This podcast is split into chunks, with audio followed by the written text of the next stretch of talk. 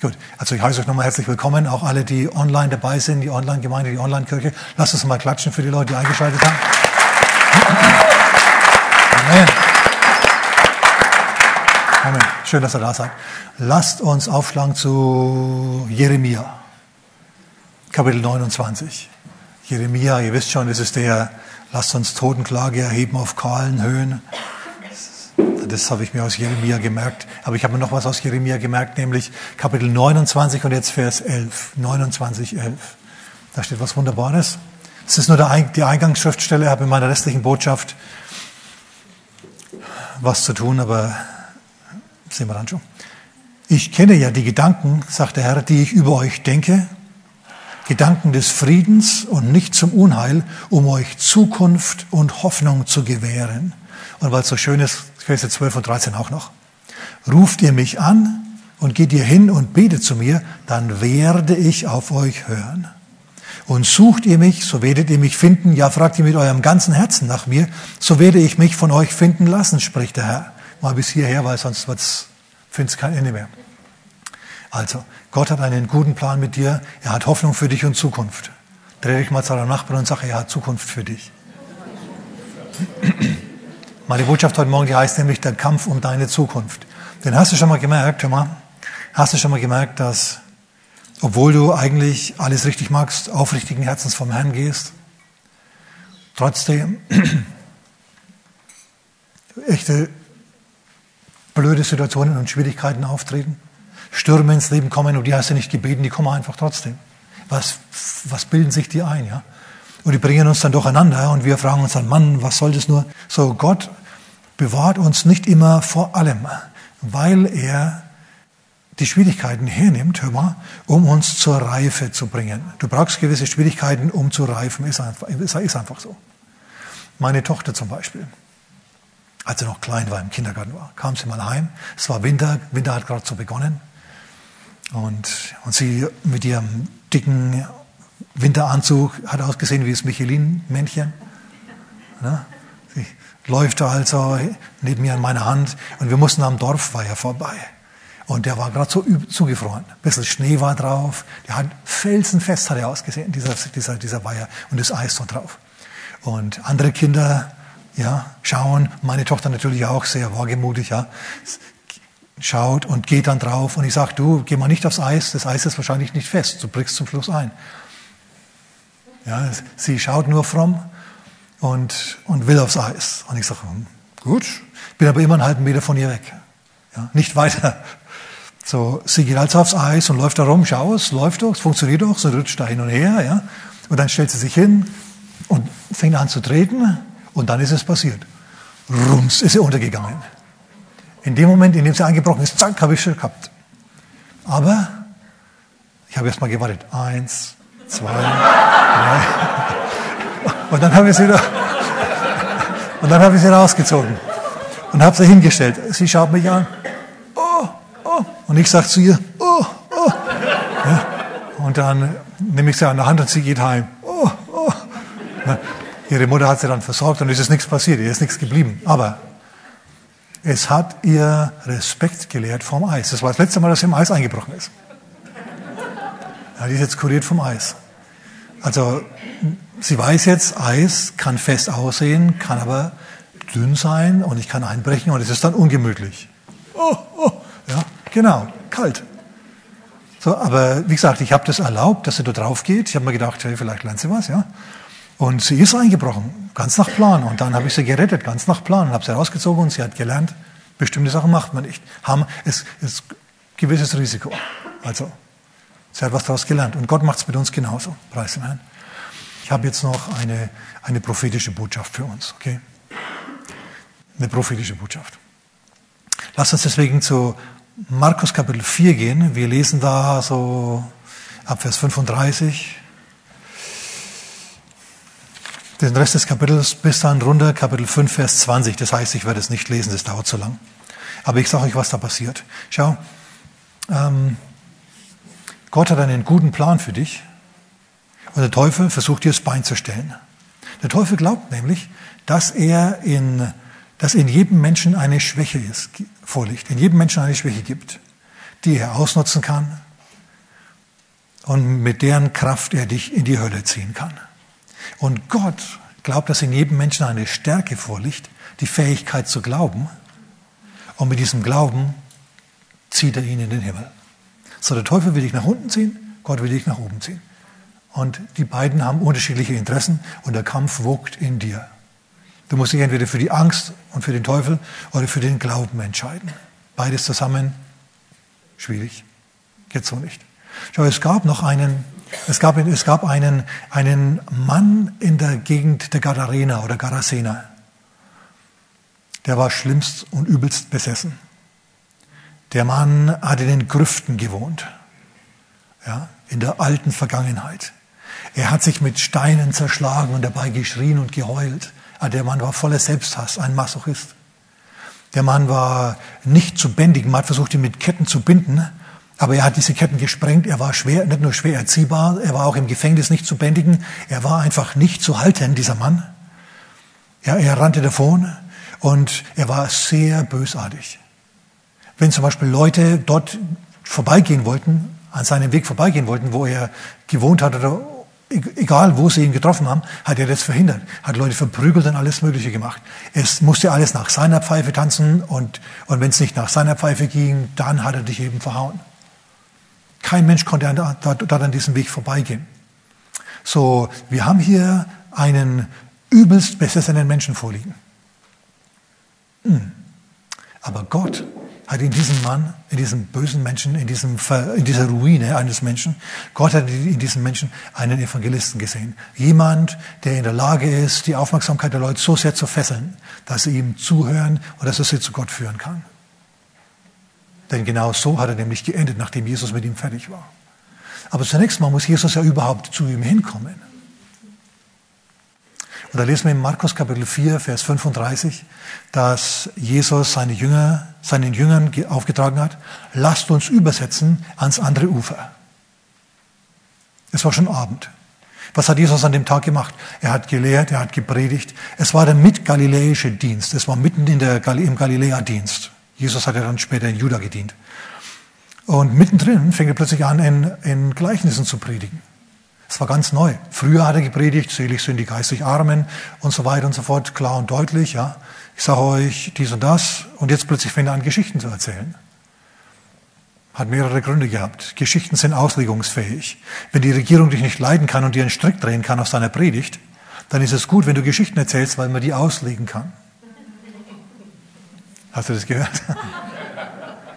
Jesus hat es so gemacht, deswegen. Es war einer der Gründe, weil sie hinter ihm her waren. Sie haben versucht, ihn zu töten, er hat Geschichten erzählt. Die konnten man so und so auslegen. Manchmal steht er daneben und sie erkannten, dass, dass, dass, dieses, dass er dieses Gleichnis über sie gesprochen hatte. Aber sie konnten ihm nichts tun, weil er hat sich ja nicht angeklagt, so wie Johannes der Täufer das gemacht hätte. Na, Johannes der Täufer, der hat keine Gleichnisse erzählt. Naja, auch. Aber was sind das für Gleichnisse, wenn ich zu dir sage, Nattern, Otten gezücht? sind auch Gleichnisse, aber ziemlich eindeutige. Hm. Jesus war da anders. Er hat Storys erzählt. Und die Leute haben sich gedacht, ja, sehr interessant, jetzt müssen wir es nur noch irgendwie verstehen. Und seine Jünger haben ihn dann gebeten, Sachen zu erklären. Egal jetzt, das ist der Rahmen. Jesus hat jetzt also gepredigt und Schweißtuch um Schweißtuch durchgeschwitzt in seiner Botschaft. Er hat viel gearbeitet und er ist jetzt wirklich müde. Es ist Abend, aber er weiß, die Arbeit ist noch nicht vorbei. Er muss jetzt übersetzen ans andere Ufer und dort am anderen Ufer wird er einen übelst besessenen Menschen treffen. Und dem muss er Freiheit bringen. Die Jünger, die brauchen das jetzt nicht wissen, die werden nur nervös, weil es, die kommen ja in der Nacht an. Und einem Besessenen in der Nacht begegnen? Hallo? Nein, da waren die Jünger schlau genug, sowas nicht zu machen. Weil es ja, ist ja eine gefährliche Sache. Nun gut. Ähm, Jesus weiß es, er sagt, lasst uns übersetzen ans andere Ufer. Wohin? Ans andere Ufer. Er sagt nicht, lasst uns bis zur Mitte des Sees fahren und dann untergehen. Macht er nicht. Ausdrücklich. Er sagt ganz genau, was er will. Er gibt ihnen das Wort des Herrn. Er sagt, lasst uns übersetzen ans andere Ufer. Alles klar.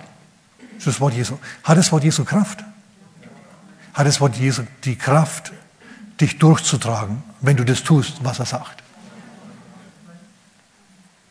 No, ob du gleich noch so sicher bist? Es ist passiert jetzt nämlich was. Jesus steigt über die Bordwand Und ich war schon in solchen ähnlichen Schiffen in Israel, die sehen schon alle etwa ähnlich aus, relativ ziemlich groß, also die Jünger passen alle mal drauf und ihre Familien auch. Und hinter dem Steuerrad ist so eine Art Divan, kann man als Plattform benutzen, aber auch als, als, als Bett eigentlich. Da liegt eine Matratze drauf, ein Strohsack, ein Kissen und dann kannst du dort wegratzen. Vor dir, ein paar Meter weiter, steht der Steuermann.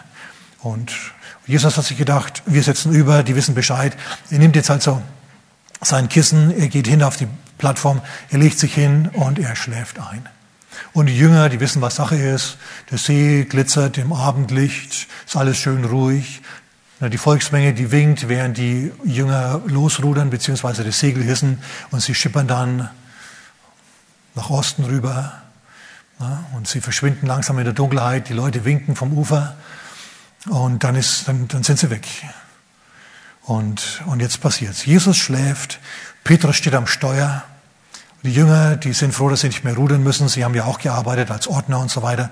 Und sie dösen jetzt, sie hängen ein bisschen in der Tagelage und sie dösen vor sich hin, als plötzlich das Boot ein bisschen anfängt, Wiege zu spielen, hin und her zu wiegen, Schaukelstuhl. Und sie denken sich, das ist angenehm. Petrus am Steuer denkt sich, das ist angenehm für Jesus, er wird es in den Schlaf geschaukelt, das ist wunderbar, das ist prima.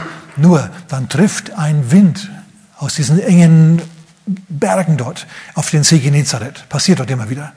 Und plötzlich wird es Meer schwierig, also das Wasser schwierig. Und Petrus hält fest, ja, und sie fahren weiter. Und zum Schluss ist es so, dass, dass das Boot nicht mehr wiegenmäßig, schaukelstuhlmäßig unterwegs ist, sondern jetzt ist es achterbahnmäßig unterwegs. Jetzt geht's wirklich hin und her. Und sie sind schon ganz durchnässt. Und Wasser kommt ins Boot hinein. Riesige Brecher brechen sich über den Boot und machen alle nass. Sie stehen da und denken sich, was ist denn jetzt los? Petrus hält fest am Steuerrad und ja, Schaum schlägt ihm ins Gesicht, der kalte Wind weht ihn an, boah, ist es kühl, ist es ungemütlich. Und Jesus, Jesus liegt im Trockenen, der schläft. Lassen wir ihn schlafen. Und so fahren sie da jetzt also. Bis es zum Schluss so schlimm ist, dass sie unter den Wellen durchfahren. Sie sind von den Wellen überdeckt, heißt es in der Bibel. Überlegt er das mal, wie ein Surfer, der da mit seinem Surfbrett durchfährt unter der Welle. So sind die jetzt unterwegs in ihrem Schiff. Und das Wasser bricht sich natürlich und es ist im Boot. Es landet im Boot. Sie nehmen Eimer, Sie kennen das. Haben Sie schon tausendmal gemacht. Sie nehmen die Eimer und fangen an zu schöpfen, Wasser auszuschöpfen. Nur die Sache ist, der Sturm hört nicht auf, sondern wird immer schlimmer. Es kommt immer mehr Wasser rein. Die können gar nicht schnell genug schippen. Und zum Schluss stellen Sie fest, Sie gehen unter. Sie gehen unter. Es ist zu viel Wasser im Boot. Wir kommen nicht nach. Wir gehen unter. Jesus ist im Boot und das Boot geht unter. Schau, das Beste wäre, wenn du, wenn du ein Mensch bist, der bisher noch keine Erfahrungen mit Jesus gemacht hat. Ich sage dir mal eins, Jesus ist auch in deinem Boot. Schau, Jesus ist anrufbar, er ist, er ist erreichbar für jeden Menschen. Ja, wenn das eine Ufer die Wiege ist und das andere Ufer die Bahre ist, dazwischen drinnen fährst du und du empfindest vielleicht, ja, Gott ist weit weg. Nee, Gott ist bei dir. Er ist nur inaktiv. Ruf ihn an, wenn ein Sturm im Leben kommt, weck ihn auf und schau, was er draus macht. Das ist die gute Nachricht für die Nichtchristen. Aber es gibt auch genug Christen, die sagen, ja, der Herr hat in der Vergangenheit gewirkt, an dem einen Ufer, und er wird wieder wirken an der, in der Zukunft am anderen Ufer, aber jetzt, wo wir, wo wir auf dem See sind, jetzt, wo wir, in, in der jetzigen Zeit, jetzt macht er nichts. Jetzt ist es so, wie wenn er nicht da wäre. Jetzt schläft er quasi und, und könnte genauso gut weg sein. Er macht nichts. Er macht ja nichts. Viel zu viele Christen denken das. Ähm, die Lösung für die Christen ist eine andere als für die Nichtchristen. Die Nichtchristen müssen unbedingt hin und müssen Jesus aufwecken und müssen sagen, Herr, rett mich. Und dann rettet er dich. Danke für das Donner der Amen, es stimmt trotzdem. Okay? Bei Christen ist es ein bisschen anders. Christen sollten wissen, Gott hat gesagt, wir sollen übersetzen, bedeutet, wir können nicht untergehen. Es muss irgendwie möglich sein, überzusetzen. Ja, aber der Sturm. Und sie schauen auf den Sturm und sie sind voller Furcht. Sie, sie äh, schöpfen Wasser eifrigst, ja, als ob sie einen Brand löschen müssten. Furchtbar, aber es hilft alles nichts. Und jetzt schauen sich die Jünger an. Und jetzt sagen sie zu sich, er kümmert sich nicht. Er kümmert sich nicht um uns. Er kümmert sich nicht. Und dann gehen sie zu Jesus hin, wecken ihn auf und sagen zu ihm, du kümmerst dich nicht. Herr, kümmert es dich nicht, dass wir, dass wir untergehen? Du kümmerst dich nicht. Ich meine, rein vom Menschlichen überleg mal. stell dir mal vor, du schläfst, döst vor dich hin, alles ist wunderbar, du wirst in den Schlaf gewiegt, du fühlst dich super. Du weißt, Gott will, dass du ans andere Ufer übersetzt und von daher gibt es bei dir überhaupt keinen Zweifel. Du schläfst seelenruhig den Schlaf des Gerechten. Und jetzt plötzlich schütteln sie dich und schütteln sie dich und brüllen dir mit geweiteten Augen ins Ohr, du kümmerst dich nicht. Du würdest dir denken, hey, mal langsam, was willst du überhaupt? Aber Jesus wacht auf, sieht, was Sache ist. Er steht auf, wartet vor zum Bug des Schiffes und sagt zum Wind, schweig und zum See verstumme. Und der Wind fällt in sich zusammen und der See fällt in sich zusammen. Er wackelt noch ein wenig, der See, ja, und zum Schluss wird er so ruhig wie ein Spiegel. Und die fallen schier in Ohnmacht, die verschlucken bald ihre Zunge. Sie sagen, was ist denn das für einer? Dem Wind und Meer gehorchen. Äh, und, und was macht jetzt Jesus? dreht sich Jesus jetzt um und sagt, entschuldigt ihr lieben Jünger, dass ich euch so hab baden gehen lassen.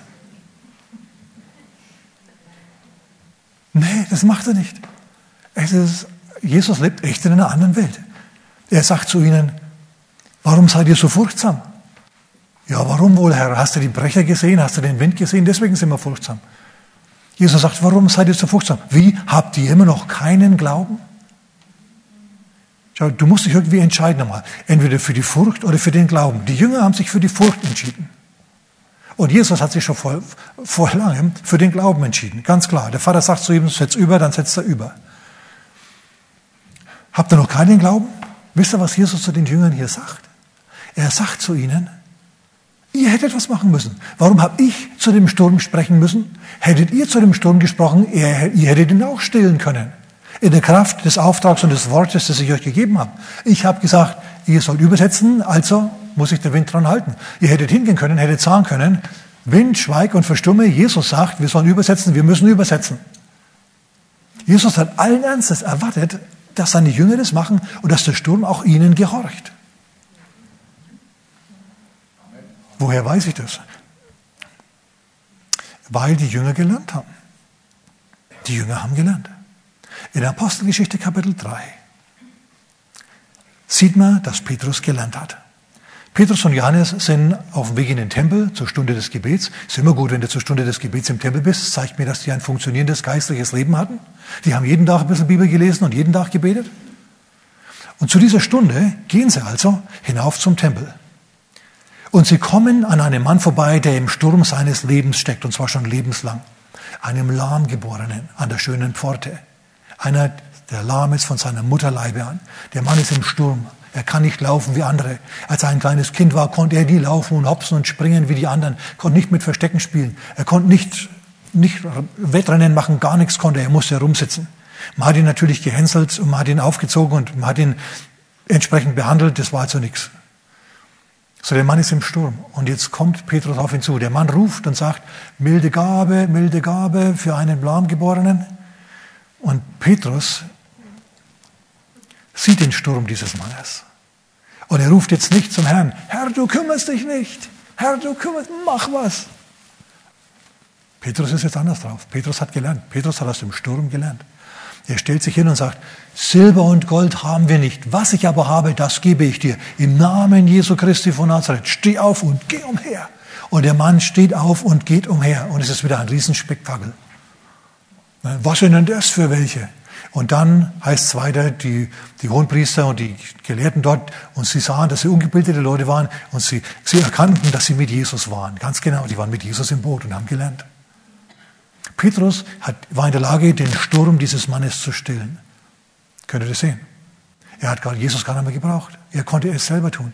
Der Herr möchte uns in die Lage versetzen, selber Stürme zu stillen selber mit Besessenen zurechtzukommen. Ich sage euch jetzt mal, auf was ich raus will. Ich habe gerade gesagt, ist es eine prophetische Botschaft? Ist es? Ich sage mal Folgendes. Du und ich, wir mit Jesus im Boot, wir befinden uns in Vorbereitung. Wir werden jetzt vom Herrn vorbereitet auf eine Begegnung mit einem übelst Besessenen. Und dieser übelst Besessene ist unsere Gesellschaft. Nicht alle natürlich, nicht die ganze Gesellschaft, sondern Teile der Gesellschaft, teilweise maßgebliche Teile der Gesellschaft haben größte Probleme, haben all die Probleme, die dieser, die dieser Besessene aus Gerasa hatte. Ich erkläre es euch gleich, ich komme gleich drauf.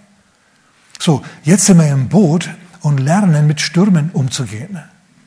Damit wir dann mit dem großen, von dem großen Sturm, der auf uns zukommt, nämlich der Besessene, dass wir von diesem Sturm nicht davongeweht werden. Okay? So, jetzt pass auf. Wenn du also jetzt schon auseinanderfällst, bloß weil es da irgendwelche Verordnungen gibt, weil es Verbote gibt, weil es dies und jenes alles gibt, das dich einschränkt, Testpflichten und Maskenpflicht und dieses ganze Gedöns, wenn, die, wenn dir das schon zu schaffen macht, was machst du dann erst, wenn Blackout ist? Wenn es nichts mehr zu essen gibt, wenn Mangel da ist, wenn Hunger da ist, wenn die Leute wirklich entsetzt sind, dann musst du derjenige sein, der der Fels in der Brandung ist. Da musst du derjenige sein, zu dem sie kommen, ganz natürlich angezogen werden. Ich kann mich erinnern, vor vielen, vielen Jahren ähm, saß man mal, war ich in Holland unterwegs. Ist, fragt nicht warum. Auf jeden Fall zwei Buben, zwei Mädchen. Wir waren, wir waren unterwegs. Ja, ja. Ihr habt recht, es stimmt. ja, wir waren unterwegs und es war Winter. Es war, wir haben, wir haben äh, Neujahr dort in, in Amsterdam verbracht. Wir fahren also, wir fahren viel zu schnell und es ist eisig. Und alle möglichen Autos, die dreht schon auf dieser Eisbahn, auf der Autobahn in Holland, und die fahren links und rechts in den Graben. Und, und wir auch, okay? Und plötzlich dreht es auch uns. Und ich denke mal, ob das gut geht. Und dann, pum, knallt es uns in die Leitplanke und dann runter von der Straße. Wir stehen und, ob es glaubt oder nicht, die anderen drei im Auto, alle haben auf mich geschaut. Ja, weil sie, weil sie sich gedacht haben, okay, was machen wir jetzt? Versteht ihr was? Die Person, wenn es gekracht hat, sollst du sein. Zu der automatisch alle schauen, weil sie dir die Kompetenz zutrauen, dieses Problem zu lösen. Wenn du aber genauso, genauso ähm, entsetzt bist und genauso verwirrt bist und genauso verloren bist, ja, und, und sagst, Mensch, das ist so kalt und die Wellen sind so kalt und der Wind und, und oh, es ist so schlimm. Was machst du dann erst, wenn ein Besessener dir gegenübersteht? Was machst du dann erst, wenn der Herr dich wirklich in eine Berufung hineinbringt und du mit Dingen zu tun hast, die dir definitiv zu groß sind?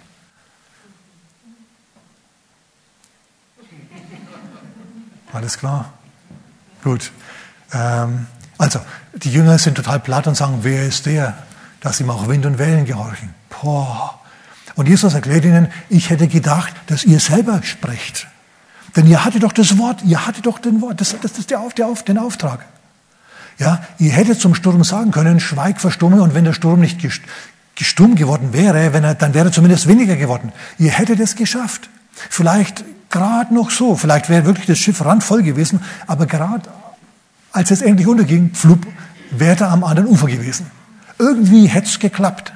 Denn das Wort Gottes, hör mal, das Wort Gottes hat die Kraft, dich übersetzen zu lassen. Wenn Gott zu dir sagt, setz über, dann kannst du übersetzen. Bei Gott. Du kannst übersetzen. Da kann dir kein Wind und keine Welle was dagegen machen. Glaubst du das? Oder bist du furchtsam wie die Jünger? Ja, der Herr sagt zwar, wir sollen übersetzen, aber wir können nicht. Herr, du kümmerst dich nicht, du kümmerst dich nicht. Er braucht sich nicht kümmern. Er hat dir schon die Kraft gegeben. Er hat sich schon gekümmert. Sein Wort hat die Kraft. Amen. Okay, und jetzt kommen sie also an. Jetzt kommen sie an und es ist mittlerweile Nacht. Und sie hören diese markerschütternden Schreie von den Grüften her. Sie merken nämlich, die Höhlen, die dort in diesem Sandstein sind, das sind alte Gräber, uralte Gräber. Die Stadt Gerasa, Gadara, die ist einige Kilometer weiter drinnen im Land, weiter im Osten. Und hier sind sie in einem alten Friedhof gelandet. Und sie hören mark- und beinerschütternde Schreie. Und wenn du schon mal einen wirklich Besessenen gehört hast, da stehen dir die Haare zu Berge. Ja, das äh, gibt es in unseren Breitengraden extrem selten, aber ich war schon in Ländern, als, wo es es wirklich gab. Und das ist wirklich, das ist wirklich ganz, ganz anders. Es ist wirklich Hammer, Hammer, Hammer. Uff. Ja? Okay, sie landen da jetzt also an. Und ein Mann kommt ihnen aus den Grüften entgegen. Ich lese jetzt mal, wie dieser Mann drauf war und erkläre es dann.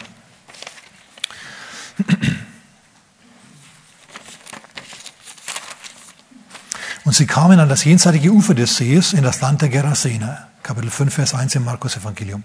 Und als er aus dem Boot gestiegen war, begegnete ihm sogleich von den Grüften her ein Mensch mit einem unreinen Geist. Mittlerweile ist es Nacht.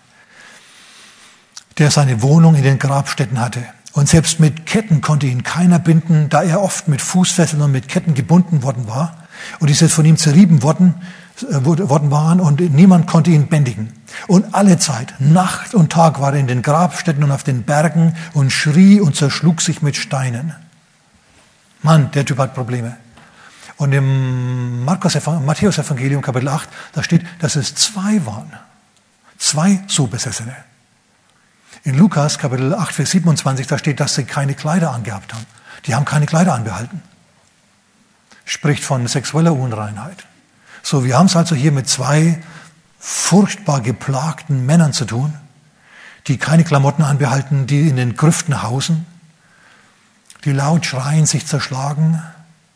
Und der eine von ihnen, der rennt jetzt auf Jesus zu und wirft sich vor ihm nieder. Und er sagt, Jesus, ich weiß, wer du bist, der Sohn Gottes, was magst denn du hier? Willst du uns quälen vor der Zeit? Es ist noch nicht so weit. Wir haben doch ein bisschen Anrecht, hier auf der Erde zu bleiben. Der andere Mann, der andere Besessene, der bleibt in der Gruft, ja, der schaut so raus. Man sieht gerade so das leuchtende weiße Auge im Dunkeln. Ja, und den Sabbat, der da durch seinen Bart fließt. Und dann bleibt er wieder weg. So einer rennt zu Jesus und der andere rennt nicht zu Jesus. Einer wird befreit und vom anderen hören wir nie mehr. Kann sein, dass einer gerettet wurde und der andere verloren gegangen ist. So wie die Räuber am Kreuz. Erinnert ihr euch? Zur linken und zur rechten Jesu hingen zwei Räuber. Beide waren erst gegen ihn. Beide haben angebrüllt gegen ihn. Wenn du was kannst, dann hilf dir und uns. Aber irgendwann hat einer von ihnen erkannt, dass Jesus anders ist. Das Wesen Christi hat eine Veränderung in ihm bewirkt. Er hat gesehen, der ist kein Räuber. Der hat nichts Schlimmes getan. So wie der redet, so wie der drauf ist, die Ausstrahlung, die der hat. Mann. Und irgendwann sagt er dann diese unsterblichen Worte. Jesus, wenn du in dein Reich kommst, denk an mich. Und dem anderen, dem anderen Räuber gegenüber, der immer noch Jesus lästert, dem verbietet er den Mund. Er sagt, halt mal die Klappe du da drüben. Wir verdienen es, aber der nicht. Und Jesus sagt zu ihm, wahrlich, ich sage dir heute, du wirst mit mir im Paradies sein. Ne? So einer wird gerettet, einer geht verloren. Und ein Besessener wird gerettet, ein Besessener wird verloren, was mir zeigt, wenn das jetzt mal ein Symbol ist, dieser Besessener ist ein Symbol für unsere Gesellschaft. Ein Teil wird gerettet werden, der andere Teil wird verloren gehen. Es wird aber Leute geben, die jetzt im Moment noch übelst drauf sind, wirklich schlimm sind, die der Herr zu erfolgreichen Evangelisten machen wird. Ja, und wir müssen uns mit denen dann abgeben. Aber jetzt lass mir noch ein paar Sachen hier erklären. Lass mir das noch ein bisschen deuten für uns. Schau, der Mann, der ähm, hat in den Gräbern gelebt. Wisst ihr, was er gemacht hat? Der hat sich ständig mit der alten Vergangenheit beschäftigt, mit der längst toten Vergangenheit. Er hat ständig in den Knochen gewühlt. Er hat sich auf ungesunde Weise mit der Vergangenheit beschäftigt. Es gibt ein richtiges Gedenken und ein richtiges Erinnern an die Vergangenheit. Und man kann aus der Vergangenheit sehr wohl Lehren ziehen. Sag mal jemand Amen. Wir brauchen eine intelligente Gedenkkultur. Brauchen wir unbedingt. Aber was der gemacht hat, war nicht in Ordnung, war nicht gut. Es war krankhaft. Diese ständige Beschäftigung mit dem alten Müll war krankhaft. Das nächste, der hat seit langer Zeit, lange, seit langer Zeit keine Kleider angehabt, spricht wie gesagt von sexueller Unreinheit. Du sagst, Mensch, denkst du, dass es wirklich gegeben hat? Du, es gibt es tatsächlich. Ich habe Berichte gelesen von Leuten aus, aus, aus, aus dem Libanon zum Beispiel, die haben solche Leute, Besessene, ohne Kleider auf den Straßen von, von Beirut und von Sidon herumlaufen sehen. Ja? Und ich selber war in, in Ländern des Orients, Indien zum Beispiel, kann mich an einen Mann erinnern, der, der war so schmutzig, der hat so Dreck, vor Dreck gestarrt. Ähm, du hast gedacht, der ist grau. Er, seine Haut ist grau, seine Klamotten sind grau.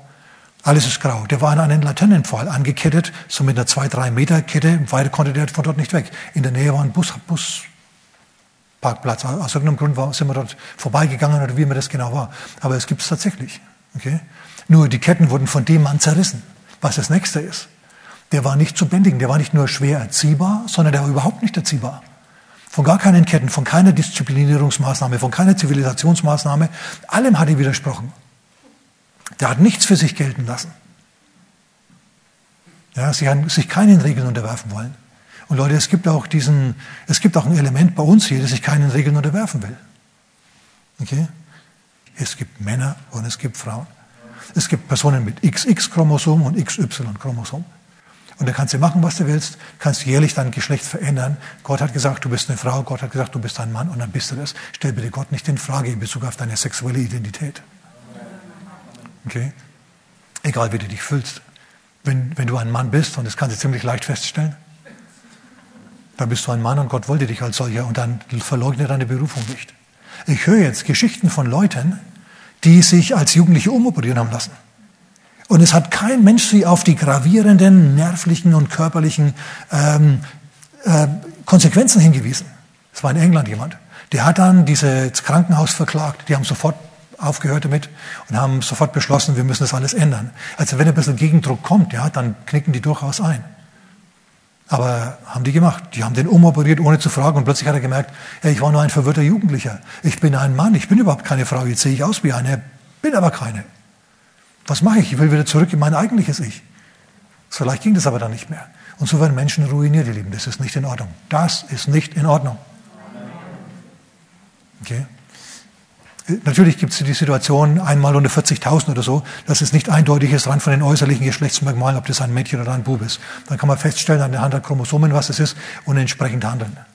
Es gibt massenweise, es gibt viel zu viele Selbstmorde unter dieser, unter dieser Gruppe der Transsexuellen jetzt, wenn wir schon dabei sind. Ja, das muss besprochen werden, ihr Lieben. Irgendjemand muss das erwähnen. Ja, früher konnten wir über solche Sachen noch reden, zurzeit ist es nicht mehr ganz so leicht. Okay, gut. Ähm, der Mann hatte lange Zeit keine Kleider an, spricht von sexueller Unreinheit. Außerdem heißt es, er war sehr bösartig, Matthäus 8, 28, sodass niemand auf jenem Weg vorbeigehen konnte. Du bist der Meinung, du gehst diesen Weg, ich bin anderer Meinung, ich lasse dich hier nicht. Wumms. Jemand, der anderen Leuten seinen Willen und seine Meinung aufdringt, aufzwängt, aufzwingt und deine nicht gelten lässt. Der niemanden auf diesem Weg vorbeigehen lässt. Wisst ihr, was ich raus will? Jemand, der, der die Meinung von anderen Leuten nicht gelten lässt, jemand, der andere, anderen größte, größte Schwierigkeiten macht, weil sie auf einen Weg vorbeigehen wollen, an dem er sie nicht vorbeilassen will. Basta. Geh vorbei und du kriegst eine drauf. Ich schicke dir den schwarzen Block auf den Hals.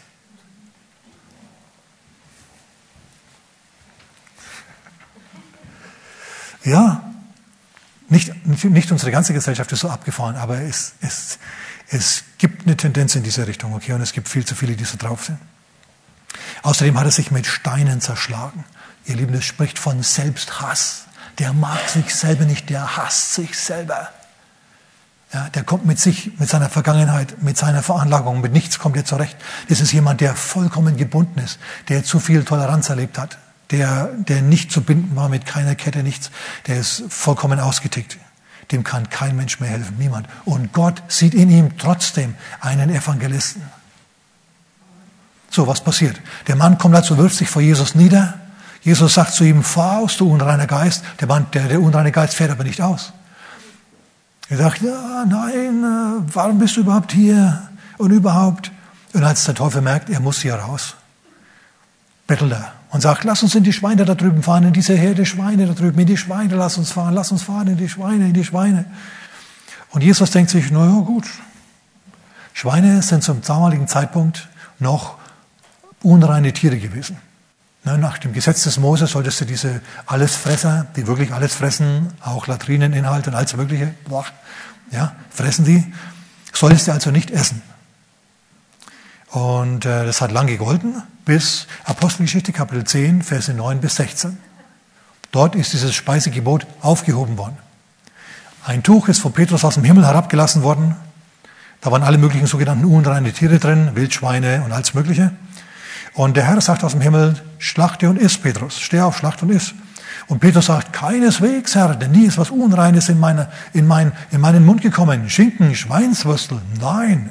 Riecht zwar gut, aber nein. Und dann sagt Gott zu ihm, was Gott gereinigt hat, nenne du nicht unrein. So, so hat Gott alle Speisen rein für rein erklärt. Ne, hat er gemacht. Gott hat dieses Gebot eins gegeben und jetzt hat er es wieder aufgehoben. Aber zur damaligen Zeit, wo wir jetzt sind, in Gerasa mit Jesus, da hat dieses Gebot noch gegolten.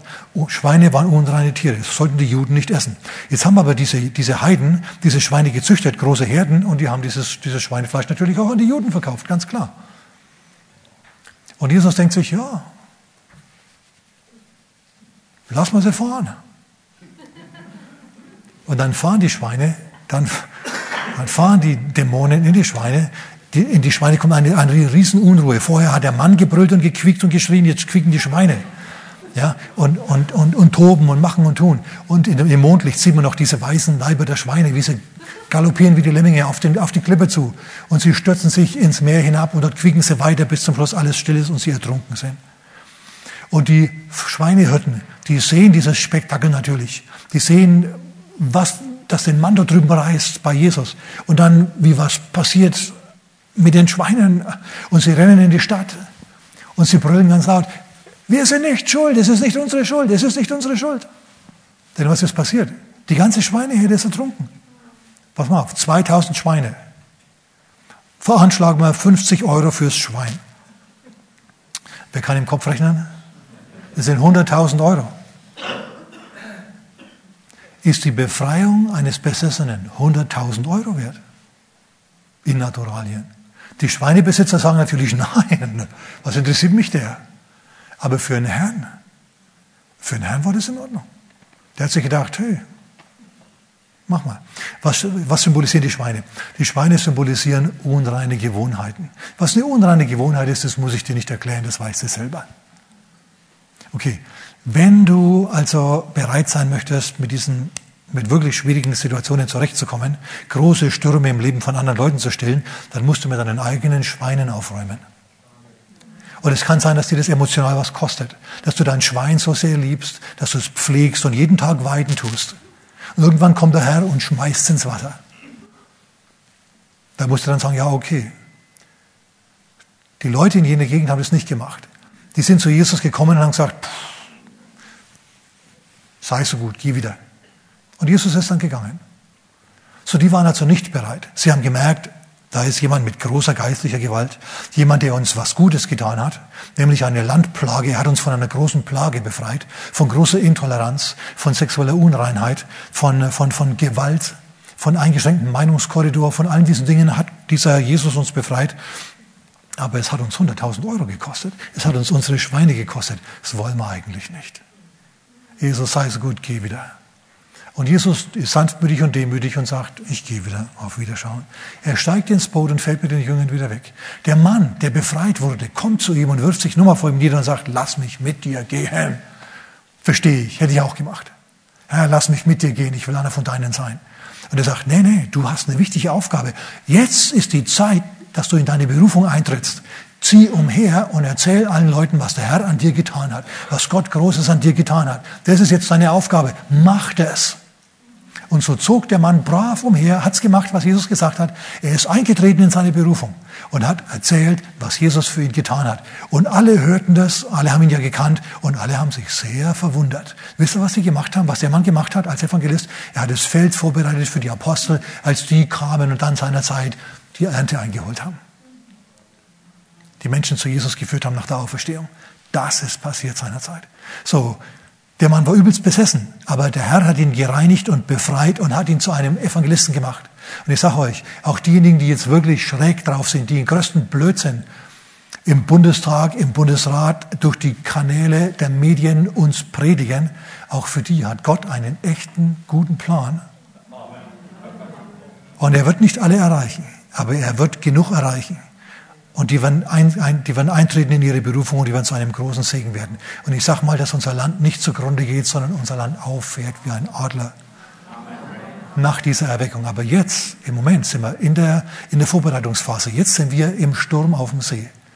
Diese ganzen Verordnungen, dieses ganze Gedöns, dieses Maskenzeugs und so weiter. Jetzt müssen wir in die Lage versetzt werden, in all diesen Dingen zu ruhen und Frieden zu haben, zum Sturm zu sprechen und über diesen zu siegen wichtig, weil ich gerade dran denke, weil es mir gerade einfällt. Ich habe Zuschriften bekommen und da lese ich euch drei Stück vor, okay? Sind schön kurz und die sprechen zu dem, was ich hier sage. Also, eine Frau aus Düsseldorf schreibt, sehr geehrter Herr Pastor, das bin also ich, es ist mir ein Bedürfnis, Ihnen mein Dankeschön auszudrücken für die vielen hilfreichen Predigten, die ich in den letzten zwei Jahren online-mäßig verfolgt habe. Etliche haben, davon haben mir sehr geholfen, mit der Corona-Pandemie und den behördlichen Stimmungen überhaupt klarzukommen, dass sie einen biblischen Bezug dazu hergestellt haben und so immer wieder eingeladen haben zu einem tiefen Gottvertrauen. Auf diese Weise habe ich schnell aus meiner ursprünglichen Panik und Verzweiflung herausgefunden und konnte ganz neu lernen, im Frieden Gottes zu ruhen, trotz äußerer chaotischer Umstände. Danke. Habt ihr das gehört? Aus ihrer ursprünglichen Panik und Zweiflung, Verzweiflung herausfinden und im Frieden ruhen. Der Sturm wurde gestillt. Wunderbar. Und dann geht es noch ein bisschen weiter. Hm, schöne Sachen, das erzähle ich euch jetzt alles nicht hier. Der himmlische Vater schenke ihnen weiterhin Gesundheit, Vollmacht und Weisheit für ihren, Dienst, für ihren Dienst, für den ich unendlich dankbar bin. Wenn du eine so eine Zustellung kriegst, dann trifft es noch für 100 andere auch zu. Okay, das war jetzt einmal. Löschen, widerrufen, ja. Hm. Es sind andere Sachen gekommen, die kann ich euch jetzt nicht vorlesen. noch was. Ähm, hier noch was. Tausend Dank für Ihre passenden Worte. Ich bin durch die Online-Kirche eine gläubige Christin geworden. Das tiefe Vertrauen in Gott habe ich hier gelernt. Vielen Dank für, ähm, für allen, die helfen, das Wort Gottes zu verbreiten. Das, sind, das bist du, das bin ich. Wenn du unterstützen tust, gehörst du mit dazu. Finde ich gut. Ist übrigens eine andere Frau als die erste, das ist nicht dieselbe. Ja? Klingt nur so ähnlich. Die, auch die hatten Frieden bekommen. Ne? Ähm, tiefes Vertrauen in Gott. Finde ich gut. Und noch was. Ein Herr hat uns da eine Rückmeldung gegeben. Vor Wochen hatte ich ein Gebetsanliegen für die Tochter meines Arbeitskollegen. Die lag im Wachkoma, falls Sie sich erinnern. Jedenfalls kann diese junge Frau wieder selbst essen und mein Kollege geht wieder arbeiten. So eine tolle Entwicklung. Da wurden Gebete erhört. Na, da sage ich, da sage ich Amen dazu. So, wir sind jetzt in dieser Phase. In der Phase, in der wir tiefes Vertrauen tanken müssen und auf Gott blicken müssen. Nicht auf Wind und Wellen schauen, meine Güte, sondern auf das Wort. Das muss uns ein Echo im Hinterkopf sein. Setz über. Wenn du Gott sagt, setz über, kannst du nicht untergehen. Amen. So, ich weiß nicht, was deine Berufung im Leben genau ist und, und, und so, oder in was du feststeckst. Vielleicht befindest du dich heute Morgen in der Situation dieses Besessenen. Das kann auch sein. Dann sage ich dir eins, Jesus rettet. Ja, Jesus rettet, rettet immer noch. Halleluja. Vielleicht hast du die ganze, die ganze Botschaft jetzt gehört vor deinem Telefon, vor deinem Computer und hast geflucht und, und gezetert und geschimpft. Es war der Teufel in dir. Aber jetzt ist die Zeit, klare Sache zu machen mit dem Herrn. Jetzt ist der, Zeit, der Moment einer Befreiung gekommen. Im Namen Jesu von Nazareth befehle ich dem Teufel, rauszukommen aus dir. Ich spreche Freiheit über dich aus im Namen Jesu. Der Herr sagt, ich habe eine Zukunft für dich. Ich habe Gedanken des Segens und des Heils für dich und nicht des Unheils. Ich habe eine Zukunft für dich. Der Kampf um deine Zukunft ist entschieden. Jesus hat gewonnen. Du bist frei in Jesu Namen. Und jetzt laden wir Jesus noch in unser Leben ein. Bet mir einfach nach. Sag, Vater Gott, danke für deine Freiheit. Danke für Jesus. Herr Jesus, ich glaube, dass du für mich gestorben bist und auferstanden bist. Reinige mich durch die Kraft deines Blutes von allen meinen Sünden und gib mir neues Leben. Ich empfange jetzt. Amen. Wenn du das mitgebetet hast, bist du jetzt ein Kind Gottes. Und dann schreib mir gern, weil ich höre das gern von dir. Amen.